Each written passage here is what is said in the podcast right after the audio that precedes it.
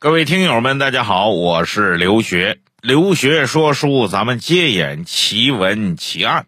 从今天开始啊，咱给各位说些可能之前没说过的。之前经常说历史了，哎，经常说一些重大的刑事案件了。今天呢，咱给各位换换口味。既然叫奇闻奇案，从今天开始，咱给各位说中国五大灵异事件。其实，咱们今天来看，所谓灵异事件呢，就是当年科学无法解释，有的后来就给解释了，有的呢，可能就是当事人的一时恍惚，哎，有的呢，可能至今还没法解释，哎，这说起来就浮想联翩，挺勾人心弦的。那咱们先说哪个呢？先说鼎鼎大名的故宫。哎呀，现在提起故宫啊，我估计好多人都去过。但是去过归去过，你发没发现故宫有几个特点？第一个特点，故宫关门比较早，就现在的故宫博物院呢，关门比较早。第二个特点呢，故宫开放的区域啊没有这么多，它不是全都开放，好多地方啊都不开放，整的本身就挺神秘的，勾人家心痒痒的。更关键的是呢，发生在故宫里边的事儿比较多。一直流传到今天，你会感觉故宫更为神秘，就是民间传说呀，茶余饭后啊，尤其是老北京，你要跟他聊天，哎呀，故宫当年如何如何，有很多灵异的传说。咱们今天就给各位说几个。第一个传说就是珍妃井，说这珍妃井啊，到现在为止都不开放。说为啥不开放呢？那地方太邪。哎，有人就传了，说这个当年珍妃跟光绪俩人呢，也是郎情妾意。后来慈禧横插一杠子，非得要弄死珍妃，咋办呢？就把珍妃给扔到井里了。这口井啊，就叫珍妃井。还是一年多以后啊，说他的姐姐瑾妃，哎呀，求爷爷告奶奶，人都死了这么长时间了，是吧？得入土为安呢，你总扔井里，那算怎么回事呢？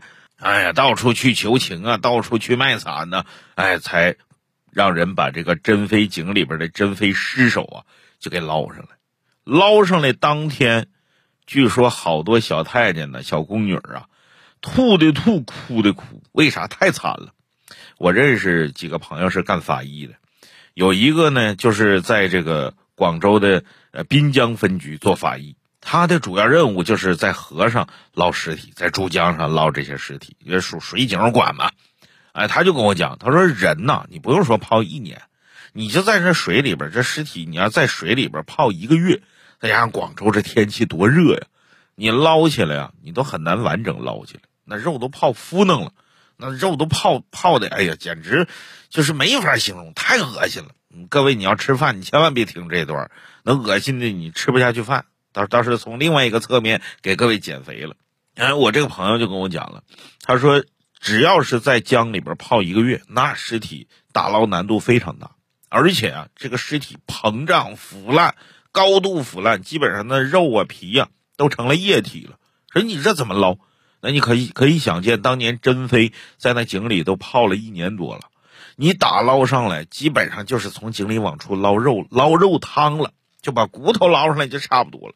那你想想整个过程得多残忍！哎呀，小太监、小宫女，有的哭，有的吐的。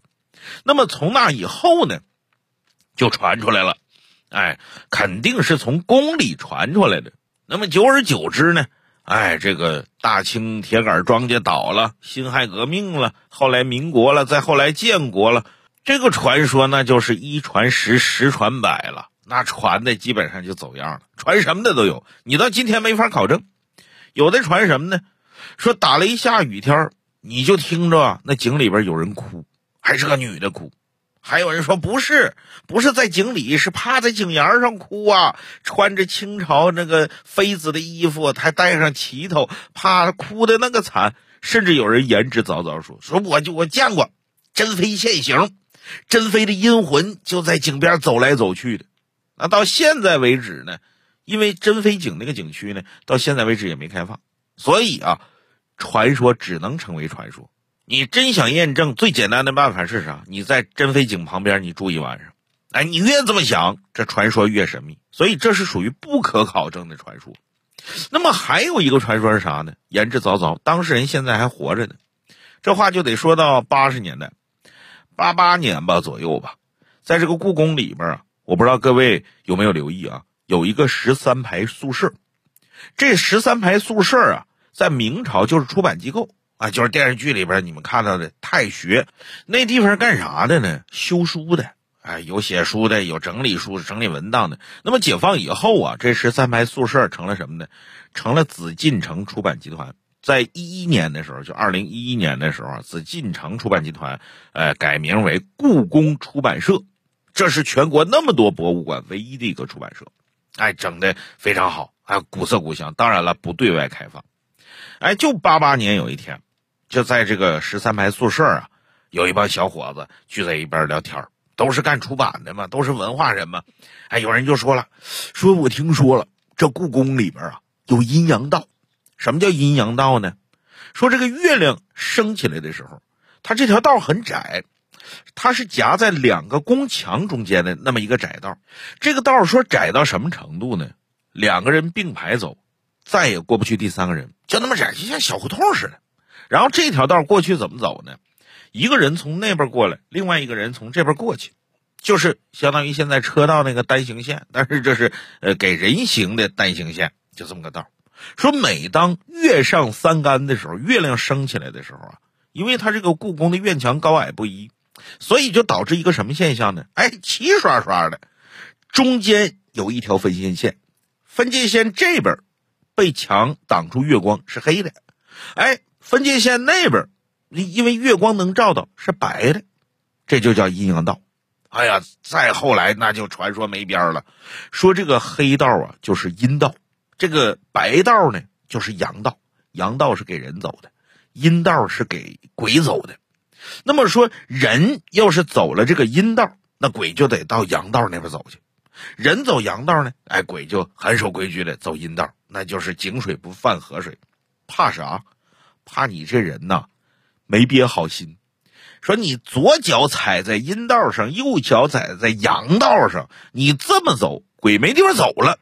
那就整不好就是民间传说的撞鬼，甚至有可能是鬼上身呐，鬼打墙啊！哎，民间老百姓说的闹撞客，当时就说个笑话，几个年轻人都是二十郎当岁的壮小伙子，谁信这就当笑话说。其中有一个小伙子，哎，长得个头虽然不高，但是很结实，皮肤黝黑啊，据说饭量很大，一顿饭能吃八个馒头，外加一盆小米稀饭。哎，你说人家这饭量？再加上长得又壮实，小伙子仗着自己阳气很足，在那就开始吹牛。哎呀，你们说的那太邪了！嗯，这都什么年代了？你们也是受教育多年，怎么还能信这个呢？哎，你们要是这样说的言之凿凿，今天晚上咱就试试，我去走走这阴阳道去。哎，我今天晚上脚踩两条道，我走给你们看看，我看哪个鬼敢来撞我。你敢来撞我，我薅头发，我弄不死他。本来就是开玩笑嘛，没想到第二天一早上起来，这小伙子变得寡言少语。你看之前挺开朗的，舔着胸脯啊，把着份儿，我去走走。第二天早上起来，这小伙子不吱声了，坐宿舍里脸色煞白。说哥几个说吃早饭吧，哎，一盆小米粥，哎，几个煮鸡蛋，哎，一寻思他自己能吃啊。结果他连半碗粥都没喝下去，好像就吃了半个鸡蛋，就再也吃不下去了。大家以为这怎么的了？是感冒了、发烧了、生病了？一摸脑袋也不烫，但是你脸色可不好啊。说怎么的？昨天晚上你真去走阴阳道去了，撞客了吧？本来是开玩笑，就耍笑他，哪知道这小伙子说：“哥几个千万别说这事儿，千万别说啊，往后千万别跟我提。”他一边说一边脸色更白，浑身都哆嗦，这不像装的。周围人赶紧问：“怎么的了？你昨晚怎么的了？”别提了，还走什么阴阳道？我昨天晚上根本就没敢去。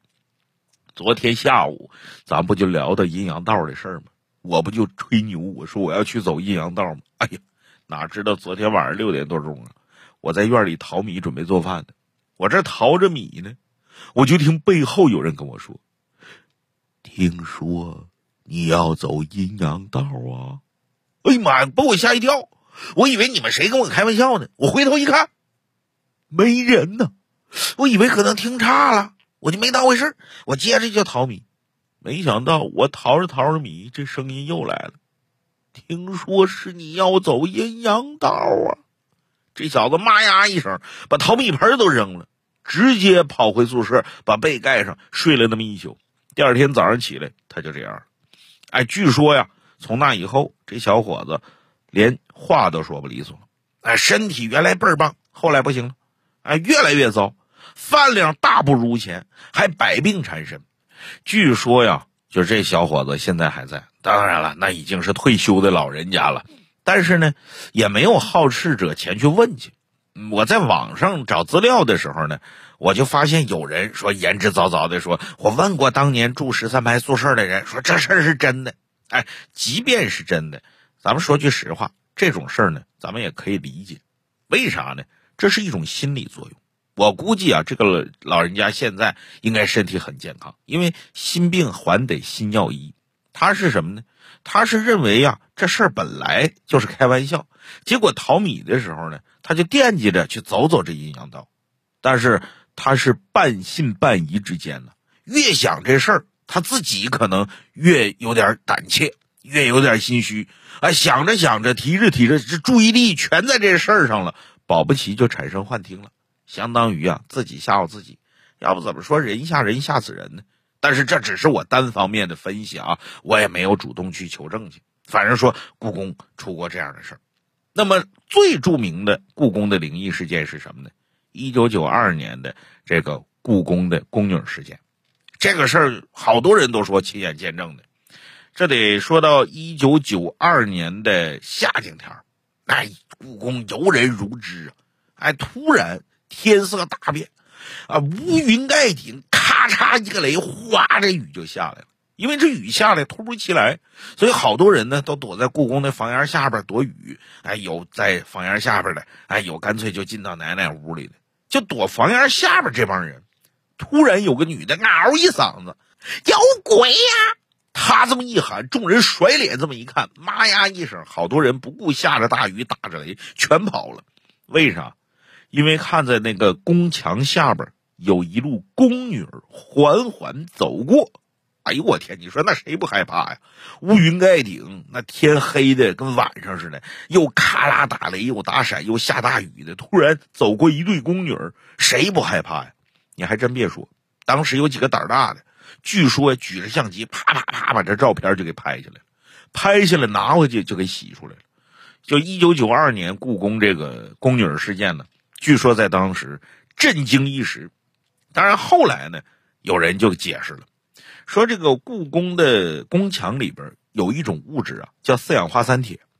这个四氧化三铁呢，哎，就有相当于这个磁力，哎，在特殊情况下，比如说打雷呀、下雨呀，在这种特殊情况下，它就相当于录像带，就把当时的情景给记录下来了。那么在同样的条件下，它就能还原过来。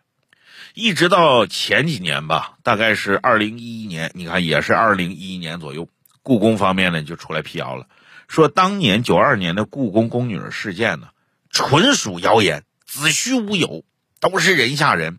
因为什么呢？第一个，如果真是有那么多人见证的话，到现在为止，没有一个人站出来说我就是在现场的，我就亲眼见着呢。第二个，照片这个照片后来经过鉴定是人为仿制的。假冒的，就是哎，把宫女的照片那时候没有 PS 技术，但是通过翻拍技术给剪辑进去的。哎，在各大媒体啊，尤其是当年小报很多，在小报上，类似像像什么这个车站呢，哎，火车站呢，哎，这些地方卖你那些小册子，哎，其其实就是为了增加销量的。啊，故宫方面呢，把这事儿给辟谣了。至于这个解释，连解释都给辟谣了。为啥连解释都辟谣了？故宫相方面的相关负责人就说了：“说你那个解释啊，这根本站不住脚。为啥呢？